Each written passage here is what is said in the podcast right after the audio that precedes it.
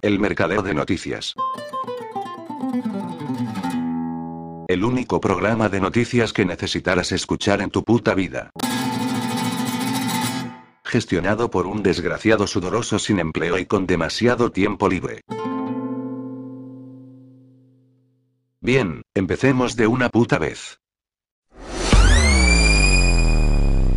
Pfizer y los grandes medios de comunicación de España comparten accionista.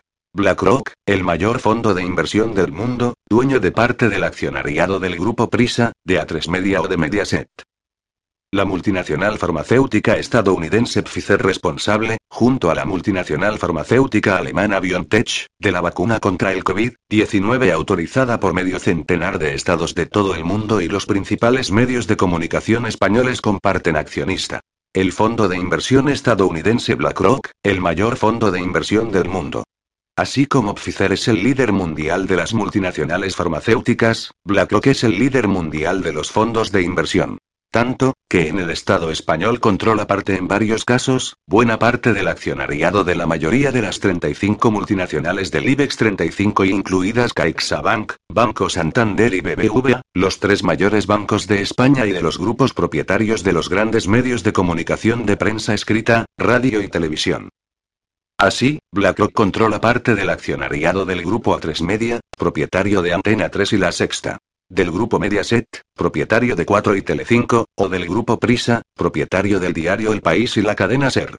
En este último caso, el pasado mes de noviembre, BlackRock y otro de los mayores fondos de inversión del mundo, el británico CVC Capital Partners, compraron además, a través de sendos fondos buitre, deuda de prisa, lo que supone que ya tienen poder de veto en cualquier operación de compra-venta del país diario que ya está en el punto de mira de varios inversores o la SER. Fuentes de defensa de la sanidad pública consultados por Luz denuncian que en el mundo capitalista la producción y distribución de medicamentos viene concentrándose en multinacionales monopolísticas al tiempo que las empresas farmacéuticas públicas vienen desapareciendo, a pesar de que la OMS, Organización Mundial de la Salud, históricamente recomienda a los estados que cuenten con industrias productoras de medicamentos esenciales, entre los que están las vacunas.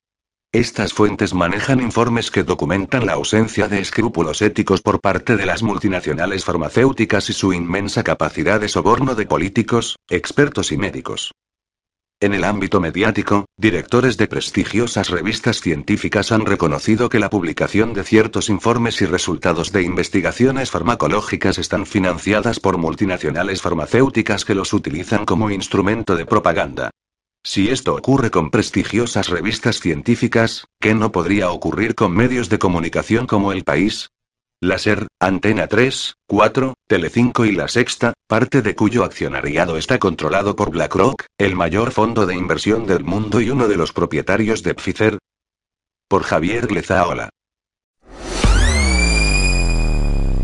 La revisión de datos más reciente, publicada a finales de marzo, sitúa la tasa de mortalidad por infección, IFR, del SARS-CoV-2 en el 0,15%, lo que es, una vez más, más o menos lo mismo que una temporada de gripe normal. El nuevo estudio es obra del Dr. Johnny Ioannidis, a quien probablemente recuerden. Se trata de un eminente epidemiólogo y estadístico que la primavera pasada insistió públicamente en la necesidad de disponer de buenos datos.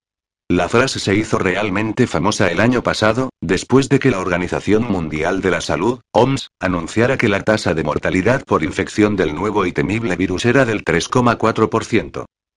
Esto no es, en sí mismo, especialmente alto. Pero es significativamente más alto que la mayoría de los virus del resfriado barra gripe. Al mismo tiempo, alguien editó la página de Wikipedia sobre la gripe española para cambiar su tasa de incidencia y hacer que pareciera que el COVID era igual de peligroso. ¿Quién lo hizo sigue siendo un misterio, aunque el por qué se ha vuelto bastante obvio. En aquel momento, muchos expertos, como los 30 que aparecen en nuestro artículo Expertos contra el Pánico, de 18 de abril de 2020, predijeron que la IFR, tasa de letalidad entre los infectados, real de la COVID sería muchísimo más bajo que la estimación de la OMS, y que esto quedaría claro a medida que se recopilaran nuevos datos. El doctor Johnny Ioannidis fue uno de los que más se pronunció sobre este punto. Su primer estudio, realizado el pasado mes de abril, determinó que la tasa de letalidad real del COVID-19 era del 0,27%. En octubre encontró que podría ser aún más baja, el 0,2%. Y ahora, en este estudio más reciente ha encontrado un 0,15%, justo en línea con la gripe estacional, que, convenientemente, ha desaparecido de la faz del planeta. Eso es una reducción del 95% de la estimación de la OMS en menos de un año. También está en la misma línea que la admisión, accidental, de la OMS, realizada el pasado mes de octubre, de que alrededor del 10% del mundo había estado probablemente expuesto al virus, lo que suponía una tasa de letalidad de aproximadamente el 0,14%. Y hay que tener en cuenta la ridícula forma en que los gobiernos nacionales registran sus llamadas muertes COVID. Incluso con las estadísticas oficiales de muertes, a pesar de sobreestimaciones sustanciales, la IFR sigue siendo baja. Muy baja. Ahora, vamos a acompañar esto con las precisiones pertinentes. Primero, no consta que el virus se haya aislado nunca y, por lo tanto, aún no se ha demostrado su existencia. Y segundo, incluso suponiendo que exista, no se ha demostrado que cause la enfermedad conocida como COVID-19. Pero, cada vez más, la distinción entre ningún virus y un virus que no es peligroso parece algo discutible, ¿no? A medida que se revela que la IF real de la COVID es más baja, y más baja y más baja, que las estimaciones originales, se acerca cada vez más al riesgo básico de fondo de simplemente estar vivo. De todos modos, no te olvides de ponerte esa vacuna experimental de terapia genética. Todavía no sabemos si son completamente seguras, porque los ensayos a largo plazo no terminarán hasta dentro de dos años, y la tecnología nunca se ha utilizado antes en humanos, pero aún así y solo tienes un 99,85% de posibilidades de sobrevivir sin ella. Por Kip Nigley. De acuerdo con la evidencia científica, la narrativa de que las personas no vacunadas son fábricas de virus para variantes más peligrosas es absolutamente falsa, y solo obedece al criminal proyecto de culpabilizar a los no inoculados por los efectos dañinos que producen las vacunas. El sentido común demuestra que antes de que éstas hicieran su aparición pasó un año sin variantes, cepas ni nuevas modalidades, justo cuando los no vacunados eran el conjunto de la población. Ha sido empezar la inoculación de los compuestos experimentales y de pronto aparecen más versiones del virus que hijos naturales de Julio Iglesias tras una gira. La razón es obvia. Así como las bacterias generan resistencia a los antibióticos, las vacunas ejercen una presión evolutiva sobre los virus para acelerar las mutaciones y crear variantes capaces de evadir la respuesta inmune, por lo que serán más virulentas y peligrosas. Que justo aparezcan en los países donde la inoculación es más generalizada es otra prueba en favor de esta tesis, y en contra de la culpabilización de los escépticos. En una persona sin vacunar el virus no encuentra la misma presión evolutiva para mutar en algo más fuerte. Eso quiere decir que si el SARS-CoV-2 muta en cepas más letales, la causa es el estímulo que la vacuna causa al variar las condiciones en las que se había mantenido estable hasta el momento. Toda otra versión de lo que está ocurriendo con las llamadas nuevas cepas es una tergiversación interesada de la realidad al servicio del nuevo genocidio Tutsi al que gobiernos y medios están alentando, esta vez contra los llamados negacionistas. ¿Las vacunas anti-COVID impulsarán que el SARS-CoV-2 mute y que pueda crear cada vez más variantes? ¿O será que las mutaciones por lo general ocurren en personas que aún no tienen la vacuna? Vamos a profundizar en la investigación científica para averiguarlo. La mayoría de las personas en Estados Unidos no se han vacunado, a pesar de lo que dicen los medios de comunicación. Las personas que se niegan a participar en un experimento médico de modificación genética no son un pequeño grupo marginal. Somos la mayoría, ya que representamos un poco más de la mitad, 51%, de la población de los Estados Unidos mayor de 18 años, al 12 de julio de 2021. De forma más concreta, el 56% ya recibió una dosis y el 49% está completamente vacunado, lo que para Moderna y Pfizer significa haber recibido dos dosis. De acuerdo con la evidencia científica, la narrativa de que las personas no vacunadas son fábricas de virus para variantes más peligrosas es falsa. Lo peor es que es todo lo contrario, y además ese dato oculta el hecho de que la vacuna podría ponernos a todos en una situación mucho más terrible de lo necesario. Las vacunas provocan que los virus muten. Como se explica en el artículo. Vaccines are pushing pathogens to evolve, publicado en la revista Quanta, así como las bacterias generan resistencia a los antibióticos, las vacunas pueden provocar cambios que permitan que las enfermedades tomen el control. El artículo detalla la historia de la vacuna contra la enfermedad de Marek para pollos, que apareció por primera vez en 1970. Hoy estamos en la tercera versión de esta vacuna, ya que en una década deja de funcionar. ¿Por qué? El virus mutó para evadir la vacuna. Y cada vez se vuelve más mortal y más difícil de tratar. Un artículo publicado en el 2015 en la revista PLOS Biology examinó la teoría de que las vacunas impulsan la mutación del virus del herpes que causa la enfermedad de Marek en pollos. Para ello, vacunaron a 100 pollos y mantuvieron a 100 sin vacunar. Luego, infectaron a todas las aves con diferentes cepas del virus. Algunas cepas eran más virulentas y peligrosas que otras. A lo largo de la vida de las aves, las que no se vacunaron esparcieron las cepas menos virulentas al medio ambiente, mientras que las vacunadas esparcieron las cepas más virulentas. Como se señaló en el artículo de la revista Quanta. Los hallazgos sugieren que la vacuna de Marek estimula la proliferación de virus más peligrosos. Una mayor virulencia le podría dar a los virus los medios para superar las respuestas inmunológicas de las aves que recibieron la vacuna y enfermarlas. Aquí hay otro ejemplo. La agencia de noticias NPR informó el 9 de febrero de 2021 que las vacunas pueden contribuir a que los virus muten. El corresponsal de ciencia de la NPR, Richard Harris, señaló. Es posible que haya escuchado que las bacterias pueden desarrollar resistencia a los antibióticos y, en el peor de los casos, hacer que los medicamentos sean ineficaces. Algo similar también puede suceder con las vacunas. Esta preocupación surgió en el debate sobre si se debe retrasar una segunda vacuna para que más personas puedan recibir la primera más rápido. Paul Bienjast, un investigador de Howard Hughes en la Universidad Rockefeller, dice que el desfase dejaría a las personas con inmunidad parcial durante más tiempo del necesario. De acuerdo con Bienjast, las personas parcialmente vacunadas podrían servir como una especie de campo de cultivo para que el virus pueda mutar. Esta es la afirmación exacta que utilizan las personas que no entienden la selección natural para etiquetar a las personas no vacunadas. Ahora, la finalidad de la difusión alarmista sobre las variantes es para infundir miedo. Hasta el momento, aunque algunas variantes del SARS-CoV-2 parecen propagarse más fácil, también son menos peligrosas.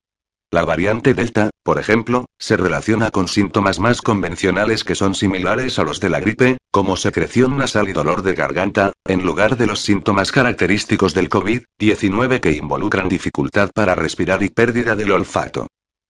En una entrevista para el documental titulado Planet Lockdown, el Dr. Michael Yeadon, investigador de ciencias de la vida, señaló el fraude que cometen con respecto a las variantes. En realidad, se refiere a ellas como simios, porque son casi idénticas al virus original. Y, como tales, no representan ninguna amenaza mayor que la original. Si alguien acepta la validez de este cartel, ello no confirmará que la vacuna funciona, sino que su cerebro ha dejado de hacerlo. Es muy normal que cuando los virus de ARN como el SARS-CoV-2 se reproducen, cometan errores tipográficos, explica Yadon.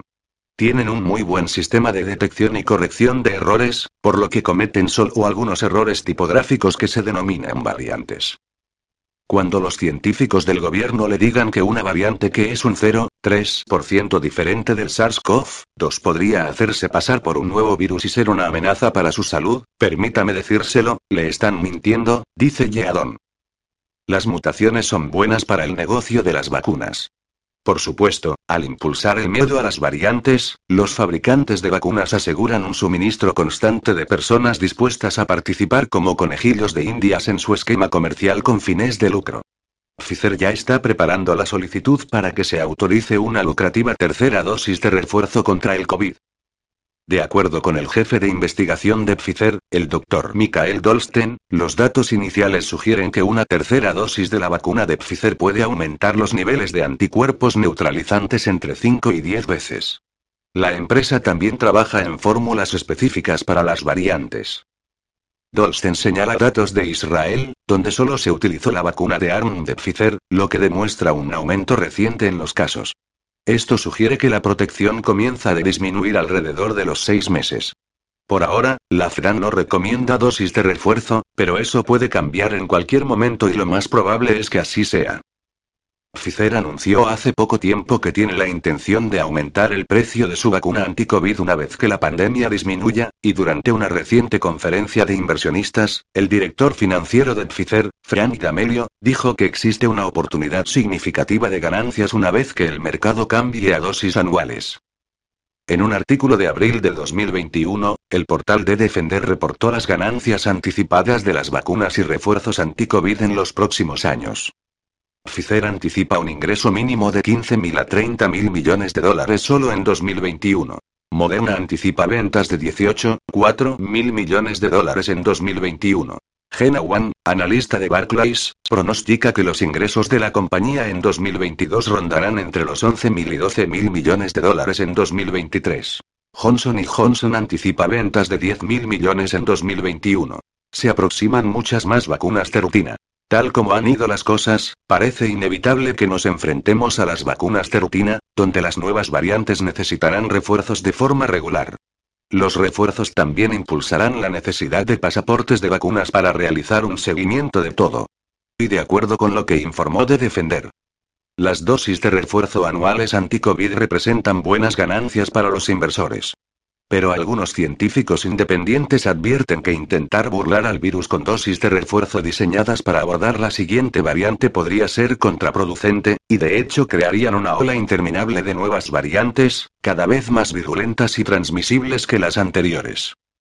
El Dr. Geert van den Bosche, vacunólogo que ha trabajado con GSK Biologicals, Novartis Vaccines, Solvay Biologicals y la Fundación Bill y Melinda Gates, publicó una carta abierta a la Organización Mundial de la Salud, el 6 de marzo de 2021, en la que advirtió que implementar una campaña global de vacunas durante el apogeo de la pandemia podría crear un monstruo incontrolable donde la presión evolutiva forzará la aparición de mutaciones nuevas y más peligrosas. No cabe duda de que las continuas campañas de vacunación permitirán que las variantes virales nuevas y más infecciosas se vuelvan cada vez más dominantes y, en última instancia, causen casos nuevos a pesar de las tasas de vacunas. Tampoco cabe duda de que esta situación pronto causará una completa resistencia a las variantes circulantes de las vacunas actuales, escribió Bosche. Por Joseph Mercola. La supuesta novedad del SARS-CoV-2 no es tal. Existen 73 patentes otorgadas a diversas farmacéuticas desde hace más de una década para explotar comercialmente esta pandemia. En una entrevista planteada por los coordinadores del Comité Alemán de Investigación del Coronavirus, el doctor David C. Martín da detallada cuenta de la investigación que, como experto mundial en patentes de innovación, revela esta preparación minuciosa. La secuencia genética reportada, que se dijo que fue aislada como un nuevo coronavirus, e indicada como tal por el ICRF, el Comité Internacional de Taxonomía de los Virus de la Organización Mundial de la Salud, carece de validez científica. Tomamos las secuencias genéticas reales que fueron reportadas como nuevas, y las revisamos contra los registros de patentes que estaban disponibles en la primavera de 2020. Y lo que encontramos, como verán en nuestro informe, son más de 120 pruebas patentadas que sugieren que la declaración de un nuevo coronavirus era en realidad una falacia completa. No había ningún coronavirus nuevo. Hay innumerables y muy sutiles modificaciones de las secuencias de coronavirus que han sido cargadas. Pero no se encontró ningún coronavirus nuevo identificado en absoluto. De hecho, encontramos registros, en los archivos de patentes, de secuencias atribuidas a lo que se consideró ahora novedoso, que se remontaban a patentes que se solicitaron ya en 1999. Así que esto no era ninguna novedad. En realidad no solo no era novedoso el año pasado, sino que no ha sido algo novedoso por más de dos décadas. Pero vamos a hacer un breve recorrido por el panorama de las patentes para asegurarnos de que la gente entiende lo que pasó. La proteína Spike está patentada hace 21 años. Como saben, hasta 1999, la actividad de patentes en torno al coronavirus era algo que existía y se aplicaba exclusivamente a las ciencias veterinarias. La primera vacuna patentada para el coronavirus fue en realidad buscada por Pfizer. Me refiero a la aplicación a una patente tendiente a la, primera vacuna para el coronavirus, la cual consistía específicamente en esta proteína S, o espiga, spike. Es exactamente lo mismo que, supuestamente, nos hemos apresurado a inventar ahora. La primera solicitud fue presentada el 28 de enero de 2000. Hace 21 años. De modo que la idea de que misteriosamente nos tropezamos con la forma de intervenir en las vacunas no solo es ridícula, sino que es increíble. ¿Por qué Timothy Miller, Sharon Clapford, Albert Paul Reed y Elaine Jones, el 28 de enero de 2000, presentaron lo que en última instancia se emitió como la patente de Estados Unidos 637-22-24, que era la vacuna contra el virus de la proteína de la espiga? Una vacuna para el coronavirus canino, que es en realidad una de las múltiples formas de coronavirus. Pero, como he dicho, los primeros trabajos hasta 1999 se centraron en gran medida en el ámbito de las vacunas para animales. Los dos animales que recibieron más atención fueron conejos y perros. Así se refleja en los trabajos de Ralph Baric sobre los conejos, y la cardiomiopatía de los conejos, que se asoció con problemas importantes entre los criadores. Y luego, en el trabajo de Pfizer, el coronavirus canino, para identificar cómo desarrollar esencia del guion de la proteína S para las candidatas a vacuna de la proteína. Esto nos muestra una evidencia obvia, que dice que ni el concepto de la vacuna de coronavirus, ni el principio del coronavirus mismo, como patógeno de interés con respecto al comportamiento de la proteína espiga, es nada novedoso en absoluto. De hecho, tiene 22 años de antigüedad, según los registros de patentes. SARS-CoV explorado como vehículo para vacuna y su ganancia de función inicial. Lo que es más problemático, y más grave, es que Anthony Fauci y el Instituto Nacional de Alergias y Enfermedades Infecciosas, NIAID, encontraron que, debido a su maleabilidad, el coronavirus resultaba un candidato potencial para las vacunas contra el VI. De modo que el SARS Severe Acute Respiratory Syndrome Síndrome respiratorio severo agudo no es en realidad una progresión natural de una modificación genética del coronavirus. De hecho, muy específicamente en 1999, Anthony Fauci financió una investigación en la Universidad de Carolina del Norte en Chapel Hill, específicamente para crear y, y uno no puede sino lamentar lo que voy a leer, porque esto viene directamente de una solicitud de patente presentada el 19 de abril de 2002. Y sí, has oído bien la fecha. 2002. En esa patente, entonces, el NIAID dice haber creado un coronavirus infeccioso de replicación defectuosa Uninfectious, Replication Defective, coronavirus, ajustado específicamente al epitelio pulmonar humano. En otras palabras, construimos la enfermedad SARS, y lo patentamos el 19 de abril de 2002. Esto fue antes de que hubiera un supuesto brote en Asia que, como saben, ocurrió varios meses después. La conversión del SARS-CoV en un arma biológica. Esa patente se emitió como patente de los Estados Unidos. 727-93-27. Ella establece claramente en la secuenciación de genes muy específicos, el hecho de que sabíamos que el receptor de la AC, el dominio de unión AC2, la proteína espiga S1, y otros elementos de lo que hemos llegado a conocer como este flagelo patógeno, no solo fueron diseñados, sino que pueden ser modificados sintéticamente en el laboratorio, utilizando nada más que las tecnologías de secuenciación de genes, tomando el código informático y convirtiéndolo en un patógeno, o un intermedio del patógeno. Y esa tecnología se financió exclusivamente, en los primeros tiempos, como un medio por el cual podríamos aprovechar realmente el coronavirus como vector para distribuir una vacuna contra el VI. Ok. Pero luego, la cosa empeora. A mi organización se le pidió que vigilara las violaciones del Tratado de Armas Biológicas y Químicas en los primeros días del año 2000. Usted recordará los eventos de Anthrax en septiembre de 2001. Nosotros formamos parte de una investigación que dio lugar a la investigación del Congreso, no solo sobre los orígenes del anthrax, sino también sobre lo que era un comportamiento inusual en torno a la droga ciprofloxacin de Bayer, que era un medicamento utilizado como tratamiento potencial para el envenenamiento por anthrax. Y a lo largo del otoño de 2001, comenzamos a monitorear un enorme número de patógenos bacterianos y virales que estaban siendo patentados a través de los Institutos Nacionales de Salud, NI, el NIAID, el AMRID, que es el programa de enfermedades infecciosas de los Servicios Armados de los Estados Unidos, y una serie de otras agencias a nivel internacional que colaboraban con ellos. Y nuestra preocupación era que el coronavirus, estaba siendo visto no solo como un potencial agente manipulable para su uso potencial como vector de vacunas, sino que también estaba siendo claramente considerado como un candidato a arma biológica. De modo que nuestro primer informe público sobre esto tuvo lugar antes del brote de SARS, a finales de 2001. Ustedes se pueden imaginar lo decepcionado que estoy al estar sentado aquí 20 años después, habiendo señalado 20 años antes que había un problema que se avecinaba en el horizonte con respecto al coronavirus. La detección por RT-PCR patentada también. Pero después del supuesto brote, y siempre diré supuesto brote porque creo que es importante que entendamos que el coronavirus, como patógeno circulante dentro del modelo viral que tenemos, en realidad no es nuevo en la condición humana, ni es nuevo en las últimas dos décadas.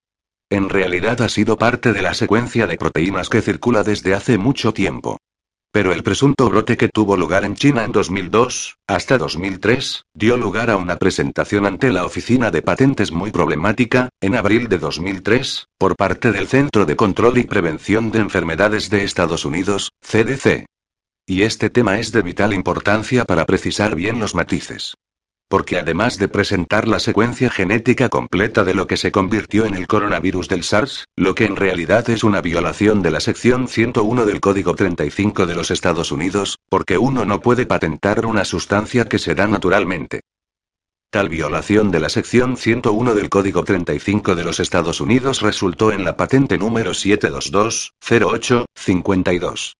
Ahora bien, esa patente también tenía una serie de patentes derivadas asociadas a ella.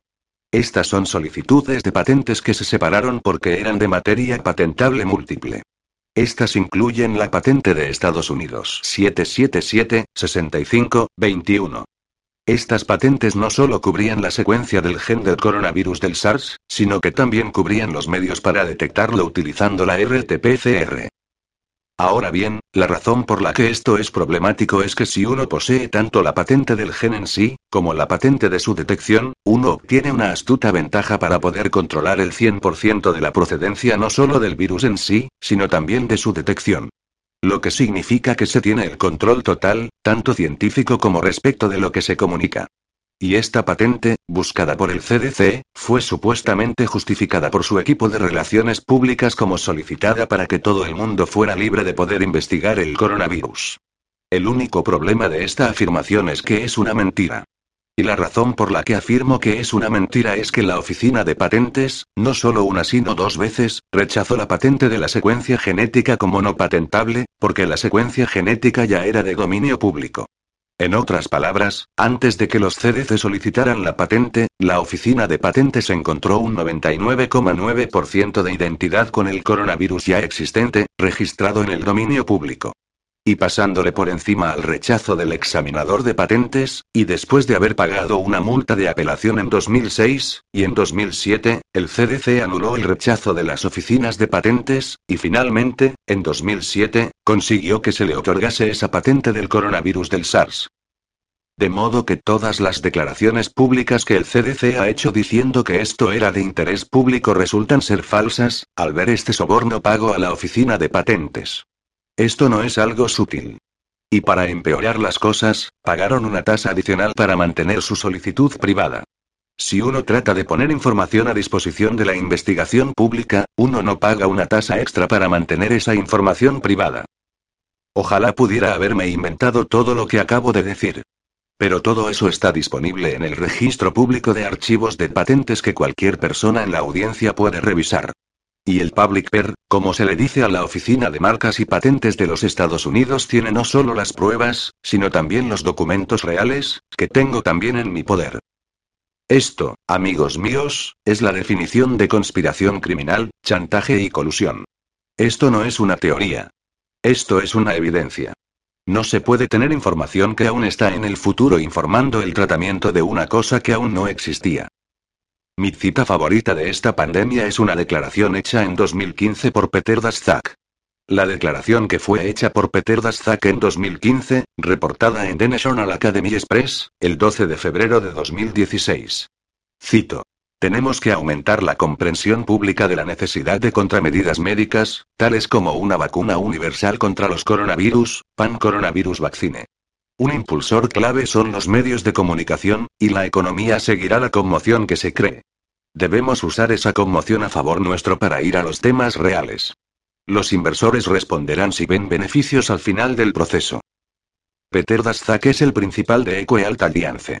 Es la persona que estaba corroborando independientemente la no teoría china de la no fuga de laboratorio.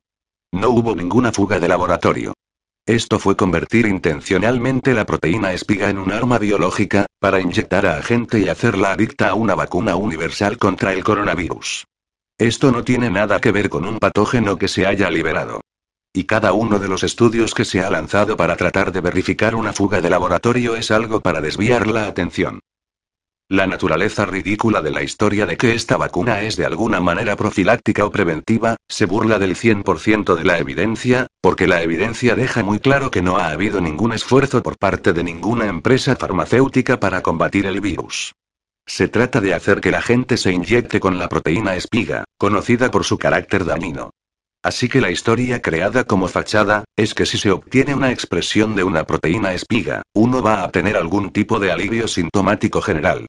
Pero el hecho es que nunca ha habido una intención de vacunar a una población, si usamos la definición dentro del universo de la vacunación. Y es importante, quiero decir, vamos a revisar esto explícitamente. Cuando Anthony Fauci trataba desesperadamente de conseguir que se publicaran algunas de sus, cito, vacunas de ARN sintético, sus propias patentes fueron rechazadas por la Oficina de Patentes.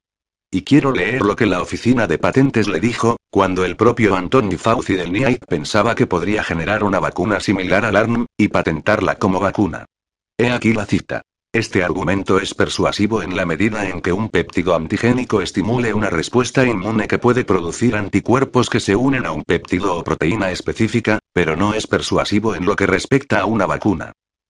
Bien, esto es la oficina de patentes.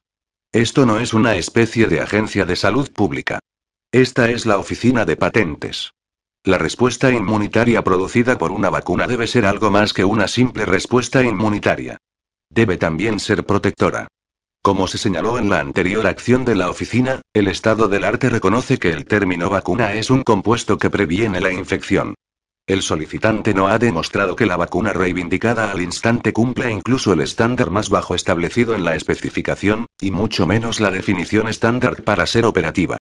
Por lo tanto, las reivindicaciones 5, 7 y 9 no son operativas, ya que la vacuna contra el VI, que es en lo que estaba Fauci trabajando, no es una utilidad patentable.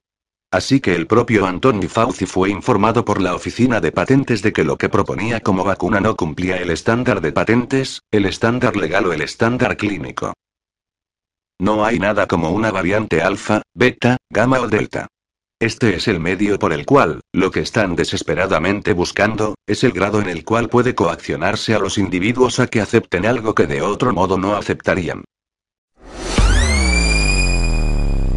Estoy cansado de leer y escuchar a supuestos despiertos que dedican su tiempo y energía a promover el llamado discurso del miedo, impregnándolo todo con información ponzoñosa y tergiversada, fruto del morbo y la ignorancia. Estamos perdidos. No podremos contra ellos.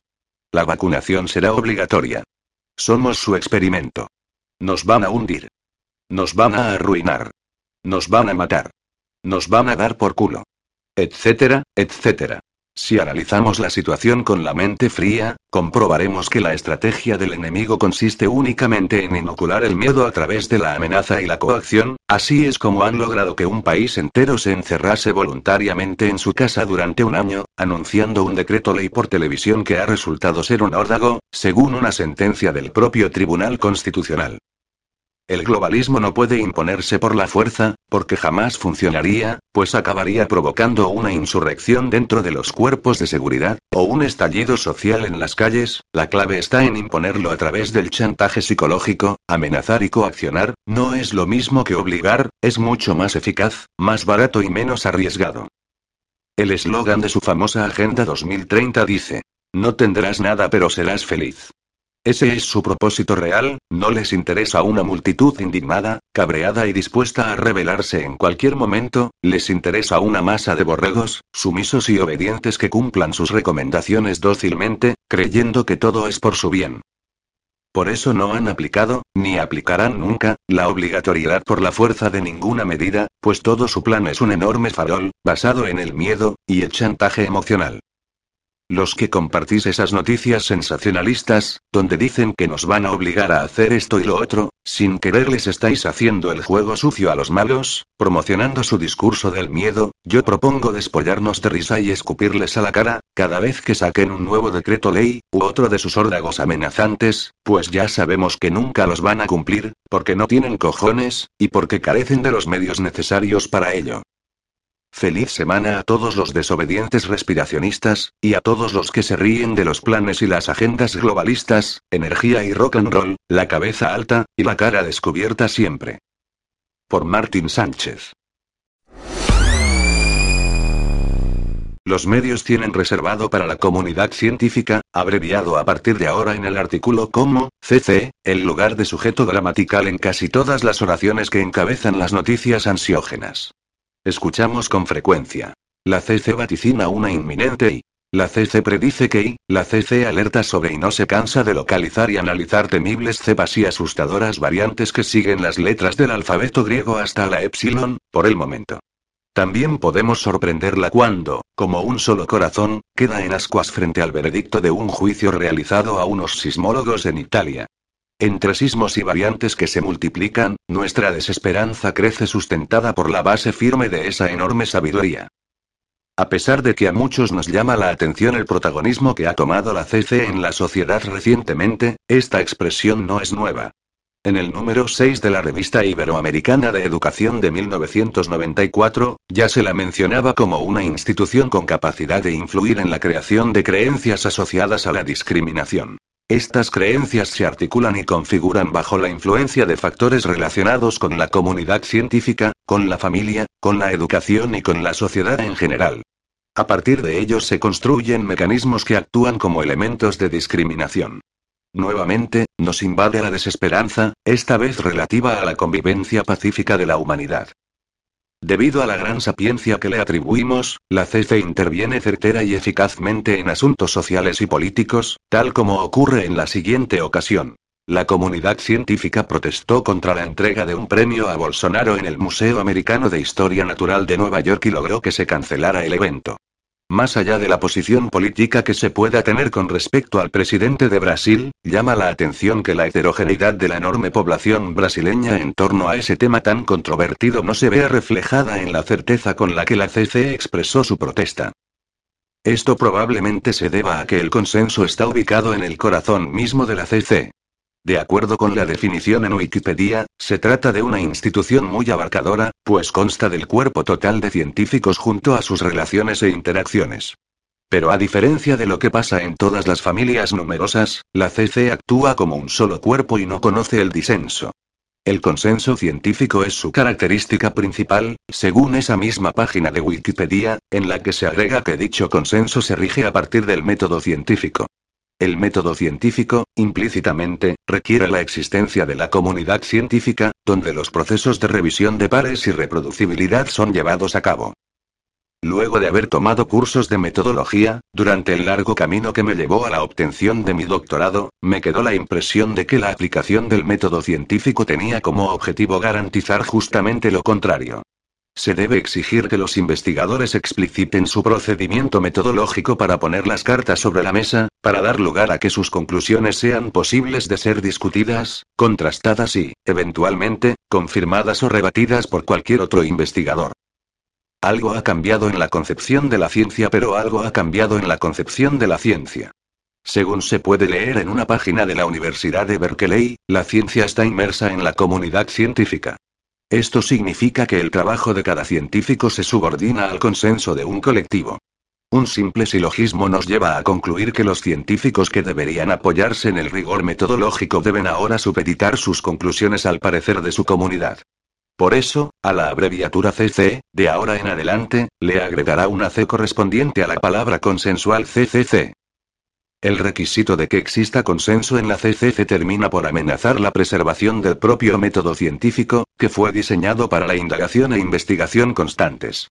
Según el análisis de Díaz sobre el centralismo político se instala un problema grave y apocalíptico, se plantea un consenso unánime sin fisuras sobre la naturaleza y origen del mismo, sus soluciones, que emanan de la voz de alguna agencia global especializada o de instituciones sin la más mínima existencia ontológica, la ciencia, el más utilizado, y se vincula el problema a todos y cada uno de los aspectos existenciales de los ciudadanos. Basta colocar las palabras comunidad científica en el buscador para leer sus advertencias sobre una vasta gama de problemas que nos angustian diariamente. El agujero de ozono, el cambio climático, el calentamiento global, el derrumbe del edificio en Miami y la infaltable secuencia de advertencias sobre nuevas cepas, que nos recuerdan que esta pandemia está siempre vivita y aterrando. Su palabra atemorizante se agiganta a partir de ese consenso, cada macizo mazazo opinatorio nos deja atónitos ante ese saber inmenso ejercido por la totalidad de los científicos de la Tierra, que en conjunto nos vaticina un futuro funesto. Apenas escuchamos su nombre en los informativos, nos aprontamos para caer en la más profunda desesperanza sobre el porvenir de la humanidad. Los asesores científicos de los gobiernos, la opinión de la CCC calificada y calificadora nos llega a través de sus voceros en el Uruguay. En diciembre 2020, por ejemplo, representantes de la CCC recibieron el apoyo de los representantes locales en una mesa de discusión en la que hubo escasa discusión. Entre el 16 de abril del 2020 y el 16 de junio del 2021, quedaron registradas las palabras emitidas y escritas por sus representantes legitimados en función de su pertenencia al Grupo Asesor Científico Honorario, GACH. Estas palabras han amplificado y difundido su opinión unívoca del inicio al fin de su intervención, y han dejado una estela de reproches que nos llenan de culpa por no haber sabido seguir al pie de la letra sus mandamientos. Pero ¿a qué se refiere la expresión comunidad científica a la cual ellos pertenecen con tanto orgullo? ¿Qué es realmente esa entidad abstracta e imperceptible? No se trata de una persona, pero opina como si lo fuera. Se trata de un colectivo multitudinario que logra acuerdos de modo firme, veloz y certero. Es cierto que la palabra comunidad alude a los aspectos que son comunes a determinados grupos de individuos. Todo parece evidente e incluso tautológico. Sin embargo, basta tener algo de experiencia de vida, para saber que, en todo grupo que comparte intereses, existe una enorme variedad de matices, y que lo más difícil en esas unidades colectivas es llegar al consenso. Basta haber estado en grupos de estudio o de viaje, para haber tenido la experiencia de que es imposible lograr un acuerdo a priori y permanente. Las mesas familiares, las conversaciones fraternas, las cooperativas de vivienda, los grupos de militantes, y cualquier agrupación de personas tiene siempre que lidiar con esa piedrita en el zapato a la hora de tomar resoluciones rápidas. Entonces, ¿cómo puede la CC llegar al consenso que la caracteriza de ese modo tan armónico, vertiginoso, imperceptible? En lo que va de este año y medio, la hemos escuchado opinar incansablemente sin que se le escape ni un sí, ni un no. La hemos visto no dudar en momentos de éxito, y tampoco dudar en momentos de fracaso, sin importar los altibajos en los reportes numéricos del MSP Ministerio de Salud Pública de Uruguay. La CCC se mantiene siempre firme en sus medidas recomendadas, sea cual sea el resultado de las mismas. Parece inevitable que la miremos con admiración, incluso con algo de envidia ante ese estridente y orgulloso consenso. El combustible del pensamiento no hay grupo de personas que actúe como un solo hombre, ni siquiera un solo hombre o una sola mujer. Tras haber estudiado cuatro años intensamente, para elaborar una tesis de doctorado, y a partir de mi experiencia clínica y personal, me fui dando cuenta de que convivir con la contradicción es uno de los desafíos que enfrentamos cotidianamente, para mantener la consistencia de nuestro sí mismo a lo largo del tiempo. Nuestro mundo interno dialógico está poblado de diferentes voces que no siempre están de acuerdo entre sí. Con el objetivo de observar la conversación interna, diseñé un procedimiento metodológico psicogramático. Los datos recogidos mostraron que ni siquiera la identidad de una sola persona es unívoca. Al desplegar el contenido de nuestras reflexiones en el escenario psicogramático, vemos emerger diferentes facetas de nosotros mismos que conviven sin consenso, y que discuten a viva voz en el teatro de nuestro mundo interno. Los resultados observados llevan a concluir que lejos de impedir el desarrollo del pensamiento, el debate interno es su principal combustible, lo impulsa y lo mantiene con vida. De ese debate interno, se nutre también el pensamiento que impulsa la ciencia. De las dudas de los científicos, surgen los problemas y preguntas imprescindibles para iniciar cualquier investigación. Este es el ABC del método que conocemos todos aquellos que alguna vez nos desempeñamos como científicos. Hay que sembrar un miedo realista en el campo de la psicología, el Gach dejó resonando en los oídos de quienes quieran escucharlo, a través de la voz del doctor Bernardi, la recomendación de que es necesario un miedo realista hasta que las vacunas hagan efecto. Su recomendación nos llegó, luego de más de un año de mensajes atemorizantes. También se escuchó la voz de la doctora Alejandra López Gómez, cuando ella se refirió a la insuficiencia del concepto de libertad responsable para controlar la pandemia. En tanto psicóloga e investigadora en ese campo científico, me considero integrante de la CCC. La pregunta que me surge es cómo hacemos quienes así nos consideramos, para compatibilizar opiniones que se nos imponen como consensuales, pero que se dan de bruces con todo lo que aprendimos leyendo sobre investigaciones científicas a lo largo de los años, como profesora de la materia Psicología de la Salud en la Universidad de Ottawa, en la capital canadiense, leí y enseñé sobre los resultados de una enorme cantidad de estudios relacionados con los efectos del estrés prolongado en el desequilibrio hormonal, en la desregulación del sistema inmunitario, en la generación de trastornos psíquicos y fisiológicos. No hay psicólogo ni médico que no haya visto los efectos devastadores del miedo crónico en la vida de niños, jóvenes y adultos. Aún si descartamos el pánico, como sugirió el doctor Bernardi, todos sabemos que el miedo es eficaz, sí y solo sí, es puntual. Un miedo que dura un año y medio no es puntual, y tampoco es realista. Un miedo puntual es la respuesta a una alarma que interrumpe la cotidianeidad. En la normalidad, nuestro sistema funciona en dos modalidades. Cuando surge una alarma, la modalidad que nos permite concentrarnos en las actividades cotidianas se pone en pausa, y se instala una modalidad defensiva. Nuestro sistema se alerta y dispone a afrontar una amenaza real no normal. Si el sentimiento de alerta es prolongado, comenzamos a sospechar que estamos ante una amenaza fantaseada, en el caso de un adulto, o de una situación de abuso infantil.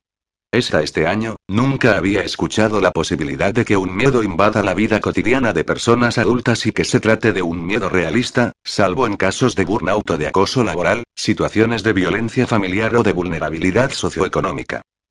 En la nueva normalidad, la coincidencia temporal del miedo y la vida cotidiana no puede sino producir lo que se conoce como estrés tóxico. Este provoca una exigencia que sobrecarga a los sistemas de respuesta y produce un desgaste del organismo. En el caso de los niños, el miedo prolongado en el entorno familiar, aun si no es intenso, puede llegar a producir una disociación que está en la base de patologías severas. Si el miedo se vuelve crónico, produce lo que se conoce estrés tóxico, una serie de efectos adversos graves que es necesario evaluar y comparar con los efectos nocivos que estamos tratando de evitar. Esta es una tarea que los psiquiatras y psicólogos del GATS no han realizado, quizás porque saben que el miedo crónico, la restricción de la libertad, la disminución del contacto físico, y el aislamiento social, son caminos seguros hacia un grado más o menos elevado de patología a corto, mediano o largo plazo. El estrés es por definición una respuesta a un elemento estresor. El miedo nunca puede aplicarse como medida preventiva, porque esta emoción disfórica necesariamente aumenta el estrés. No hay científico en este momento, ni mucho menos ninguna CCC, que haya presentado evidencia para rebatir las siguientes afirmaciones. El estrés eleva el cortisol en el cuerpo. El cortisol es la hormona del estrés que suprime el sistema inmunológico. La adrenalina aumenta en el cuerpo y desorganiza el sistema nervioso. A corto plazo, nos ayudan a pelear o escapar, pero a largo plazo suprimen el funcionamiento corporal. Por eso, no nos llama la atención que las personas que están aisladas y estresadas tienen más chance de enfermarse. Para seguir atemorizándonos, la CCC decidió blindar todos los meses del año. Para poder atemorizarnos, a pesar de saber a ciencia cierta los daños que nos causa, debe blindar también su corazón y su conciencia. Por Mariela Mitchell. En el programa diseñado por el sistema de control en Davos llamado Agenda 2030 El Gran Restablecimiento, hay algunas agendas dañinas llamativas e interrelacionadas. Las que quiero destacar en este artículo son el objetivo cero de carbono detener el cambio climático, y el objetivo cero de COVID detener la pandemia mundial. El supuesto objetivo de los dos programas que he mencionado es erradicar algo que no puede ser erradicado porque forma parte integral de nuestro mundo vivo y de la biosfera y, por tanto, no puede ser erradicado sin erradicar la vida misma. Lo creas o no, la agenda de Davos de sustituir a la humanidad sensible y social por un ejército de cyborgs robóticos y controlados por ordenador está en realidad muy cerca de la extinción de la vida tal y como la conocemos. Como recordamos, los climatólogos comisionados por el gobierno, trabajando a partir de una fórmula desarrollada por el Club de Roma y los Bilderbergers, han pasado al menos las últimas tres décadas tratando de convencer a todo el mundo de que el dióxido de carbono, CO2, es un contaminante peligroso que asocian falsamente con la minería y la quema de combustibles fósiles que obstruyen la atmósfera superior. El sobrecalentamiento resultante del planeta se llama el efecto invernadero. Pero los científicos han descubierto que la cantidad de codos en la atmósfera superior es un insignificante 0,04%, que ocupa el séptimo lugar en la lista de sustancias que tienen un impacto negativo en el clima. Así que toda la cuarta revolución industrial, el Green New Deal y el plan Reset de Davos para supuestamente salvar el mundo logrando cero carbono para 2050 es una mentira descarada y cuidadosamente planificada. Lejos de ser un asesino que debe ser erradicado, el carbono es un bloque de construcción primario de la vida, sin el cual no tendríamos vida vegetal y por lo tanto no habría oxígeno para respirar. No habría vida en la Tierra. Ahora la escena se traslada a COVID y a un esquema de extinción paralelo, hecho famoso por la Organización Mundial de la Salud, OMS. Pero según la retórica política y científica que emana de la OMS, la ONU, el Foro Económico Mundial y otros, debemos erradicar tanto el carbono como el virus, y para ello, todos los aspectos de la vida tal y como la conocemos deben ser brutalmente remodelados y miles de millones de personas deben enfrentarse a una muerte prematura. El reset de Schwab y el Baxi de Gates forman parte de una misión diabólica global para arrancar al planeta de su linaje evolutivo natural. Las aspiraciones sociales, espirituales y sensibles de los seres humanos están siendo dejadas de lado para pasar rápidamente a un frío y tecnocrático nuevo orden mundial, el término original para el gran restablecimiento. Un orden mundial en el que seres cibernéticos indiferentes y parásitos buscan poseer y remodelar el genoma fundamental de la vida e incluso el alma de la propia humanidad. Esto completa la inversión de todos los valores que forman el vínculo inseparable con los orígenes divinos de la humanidad. El empuje totalmente engañoso de una pequeña cábala de megalómanos clínicamente dementes para presentar el carbono cero y el covivo cero como la salvación de la humanidad ha convertido a una gran parte de la humanidad en zombies controlados por la mente, moviéndose al unísono con las órdenes de los regímenes totalitarios que se hacen pasar por gobiernos y apoyados por unos medios de comunicación comprados y serviles. Ahora hemos desenmascarado la mentira, creando una apertura para la liberación de aquellos que están encadenados por las declaraciones de los locos.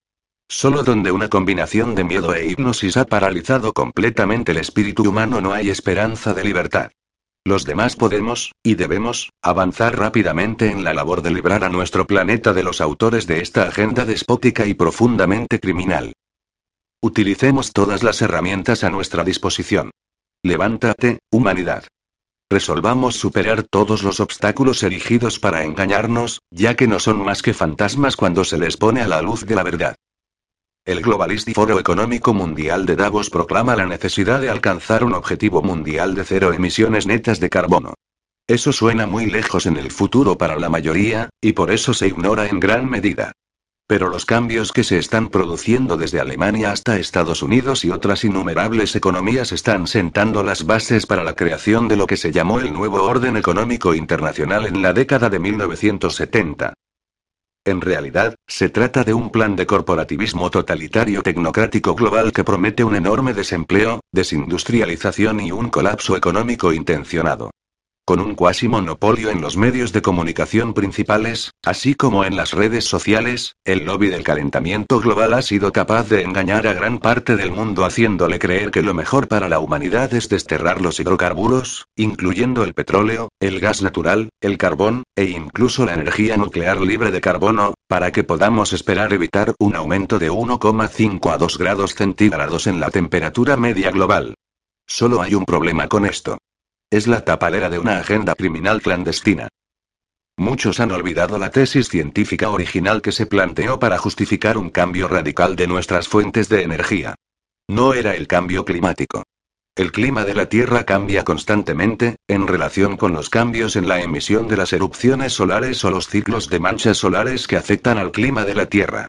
En el cambio de milenio, cuando el anterior ciclo de calentamiento inducido por el Sol dejó de ser evidente, Al Gore y otros cambiaron la narrativa del calentamiento global al cambio climático con un juego de manos lingüístico. Ahora la narrativa del miedo se ha vuelto tan absurda que cada fenómeno meteorológico extraño se trata como una crisis climática. Cada huracán o tormenta de invierno se cita como prueba de que los dioses del clima nos castigan a los pecadores humanos emisores de codos. Pero esperen. Toda la razón para pasar a fuentes de energía alternativas como la solar o la eólica y abandonar las fuentes de energía de carbono es su afirmación de que el CO2 es un gas de efecto invernadero que de alguna manera sube a la atmósfera donde forma un manto que supuestamente calienta la Tierra por debajo. El calentamiento global. Según la Agencia de Protección del Medio Ambiente de Estados Unidos, las emisiones de gases de efecto invernadero proceden principalmente del CO2. De ahí que se hable de huella de carbono. Lo que casi nunca se dice es que el CO2 no se eleva a la atmósfera a partir de los gases de escape de los automóviles o de las centrales eléctricas de carbono de otras fuentes creadas por el hombre. El dióxido de carbono no es carbón ni. Es un gas invisible e inodoro que es esencial para la fotosíntesis en las plantas y todas las formas de vida en la Tierra, incluidos nosotros. El CO2 tiene un peso molecular de algo más de 44, mientras que el aire, principalmente oxígeno y nitrógeno, tiene un peso molecular de solo 29. El peso específico del CO2 es aproximadamente 1,5 veces mayor que el del aire. Esto sugeriría que los gases de escape del CO2 de los vehículos o de las centrales eléctricas no se elevan a la atmósfera unas 12 millas o más por encima de la Tierra para formar el temido efecto invernadero. Por F. William Engdahl, autor y politólogo estadounidense y Julian Rose, escritor, activista, empresario y profesor holístico británico. Según los datos publicados por el NHS sobre las muertes causadas por el COVID-19 sobre las muertes relacionadas con el COVID-19 desde el inicio de la pandemia hasta el 10 de junio de 2021, 15 meses, se han producido 87.253 muertes en los 28 días siguientes a un test positivo en el Reino Unido. De ellas, solo 3.591 se han muerto por el propio COVID-19, el resto tenía importantes condiciones preexistentes. Hay que tener en cuenta que los hospitales han estado obligando a realizar pruebas antes de tratar a los pacientes por cualquier enfermedad, y una solicitud de FOI reveló que el NHS ha estado utilizando un umbral increíblemente alto de 45 ciclos de PCR. Juntos, estos dos trucos garantizan que un porcentaje muy alto de pacientes que están a punto de morir por cualquier causa den positivo en la prueba de COVID y cuenten para la temerosa estadística de muertes por COVID del gobierno. Un umbral de ciclo significativo debería estar muy por debajo de 30, especialmente teniendo en cuenta que el protocolo de PCR de la OMS, que todos los países siguen, era el protocolo de los TEN, totalmente desacreditado, que carece deliberadamente de la alta especificidad normalmente requerida para el diseño de kits de PCR, véase la mordaz revisión realizada por 21 expertos externos presentada a la Autoridad Europea para la Respuesta Pandémica Eurosurveillance 2020. Del mismo modo, el sitio web de la Asociación Búlgara de Patología publicó un artículo titulado Las pruebas de PCR de COVID-19 carecen de sentido científico. Además, cuando un área tiene una baja prevalencia del virus, entonces casi todos los resultados positivos son falsos positivos, incluso sin considerar el mal diseño de la PCR, ver aquí, aquí y aquí. Incluso el Me Times estuvo de acuerdo. Ahora, según un informe y la correspondiente hoja de cálculo proporcionada por Public Health Scotland, desde el 17 de diciembre de 2020 hasta el 10 de junio de 2021, menos de seis meses, 5.522 personas en Escocia murieron dentro de los 28 días de recibir una dosis de la vacuna COVID. Dado que Salud Pública de Inglaterra sigue negándose a publicar su estadística de muertes equivalente, y dado que la población de Inglaterra es más de 10 veces la de Escocia, 56,287 frente a 5,463 millones, según el censo de 2019, una estimación aproximada de las personas que deben haber muerto en Inglaterra dentro de los 28 días siguientes a recibir una dosis de una vacuna COVID-19, suponiendo una proporción similar a la de Escocia, sería de unos 56.892, lo que eleva el total de Escocia más Inglaterra a la asombrosa cifra de 62.414 muertes post-vacuna, dentro de los 28 días. Esto ni siquiera incluye las muertes por vacunación en Gales. Esto significa que la media mensual de muertes a los 28 días de recibir la vacuna, 62, 414, 6, es aproximadamente el 179% de la media mensual de muertes a los 28 días de un test COVID positivo 87, 253, 15, o sea, un 79% de aumento de la tasa de mortalidad debida a la vacuna respecto a la ya enormemente inflada tasa de mortalidad por el virus que, para empezar, la mayoría de las personas que dieron positivo probablemente ni siquiera tenían. Además, las vacunas están matando a un grupo demográfico más joven que el virus, que en su inmensa mayoría solo mataba a las personas muy mayores y ya enfermas. En particular, las vacunas mataron a muchos trabajadores de la salud en su mejor momento. Y está claro que el gobierno quiere vacunar a todo el mundo con este preventivo mortal, incluidos nuestros niños. Los gobiernos están enterrando las estadísticas de muertes por vacunas tan duramente como pueden. Lo que hizo Public Health Scotland parece ser una anomalía. No tengo conocimiento de que ningún otro gobierno haya divulgado esta información vital. Claramente, la intención es culpar de las muertes por vacunas a COVID-19, quizás a una variante y por favor, comparta esta información con tanta gente como pueda, antes de que la inyección sea obligatoria para todo el mundo, y sea demasiado tarde para oponerse. Maggie Zhou, doctora en genética. 10 de mayo de 1940, Alemania lanza todos sus ejércitos hacia Francia. En horas captura Bélgica, Holanda, atraviesa el impenetrable bosque de las Ardenas y cruza la indestructible línea Marginot. Es la famosa guerra relámpago. Los ejércitos británicos y franceses retroceden al mar, o se rinden. Pero un desconocido coronel francés, Charles de Gaulle, no entra en pánico, con 85 tanques y 5.000 soldados contraataca contra el flanco alemán. Avanza y reconquista el pueblo de Montcornet. Muy bien, coronel, retrasó la inevitable derrota siete horas, le dijeron con sarcasmo sus jefes.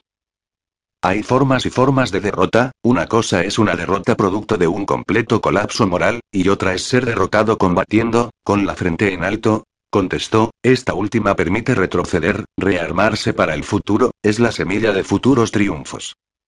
Mientras el resto de Francia se rinde al enemigo, colabora con él, entrega a los judíos y gitanos a la Gestapo, el ahora general de Gaulle salta a un avión que lo lleva a continuar su lucha en Inglaterra. ¿No lleva más equipaje? Pregunta el piloto. Llevo en mis bolsillos el honor de Francia. Más de cuatro años le llevó volver a entrar victorioso a París. En marzo de 2020 el enemigo nos atacó con todo. Tiene en su poder todos los medios de comunicación, las más importantes redes sociales, en su nómina a casi todos los periodistas, a la OMS, a las asociaciones médicas, todo el peso de la farmacia y a prácticamente todos los gobiernos del planeta. La humanidad sufre un completo colapso moral, las masas se someten, denuncian a sus vecinos, entregan a sus hijos a crueles experimentos, presionan a sus empleados a ceder a la farmacia. Como de Gaulle, nosotros nos mantenemos, contraatacamos con nuestras armas, la verdad, la razón, los datos, el espíritu. El nuevo orden ganó la batalla, nuestros médicos por la verdad fueron encarcelados, nos borraron de las radios, y ni hablar de la televisión, nos censuran en las redes sociales. Nuestros familiares y amigos nos van dando la espalda. Obediencia y sumisión, no importa cuán ridículos y torcidos sean los mandatos, es hoy el lema. ¿Por qué seguimos luchando, amigos? Porque hay derrotas y derrotas, solo el que se da por vencido está vencido, solo el que colapsa moralmente está acabado. Los mismos que escupían a De Gaulle, que lo condenaron a muerte en ausencia, los mismos que encarcelaron a su hermana y sus padres, 50 meses después rogaban su clemencia. Tuvieron justicia.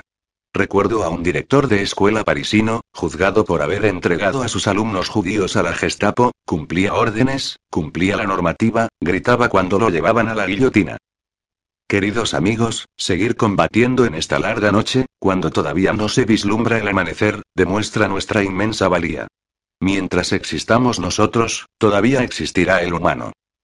Viva la resistencia, viva la libertad, hasta que nos abracemos el día de la victoria. Por Horacio Rivara.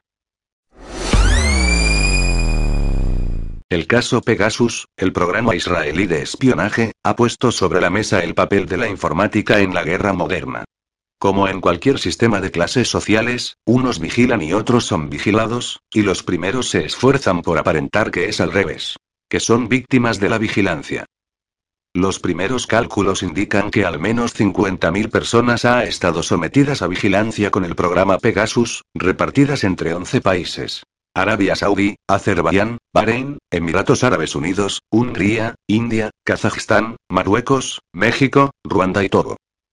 Son muchos los que han quedado con el culo al aire, sobre todo Marruecos, que aparece como un vulgar recadero de los sionistas, lo cual es ampliamente conocido. Por lo tanto, no hace falta recordar que Enso, la empresa israelí que comercializa Pegasus, no es más que una pantalla del ejército sionista.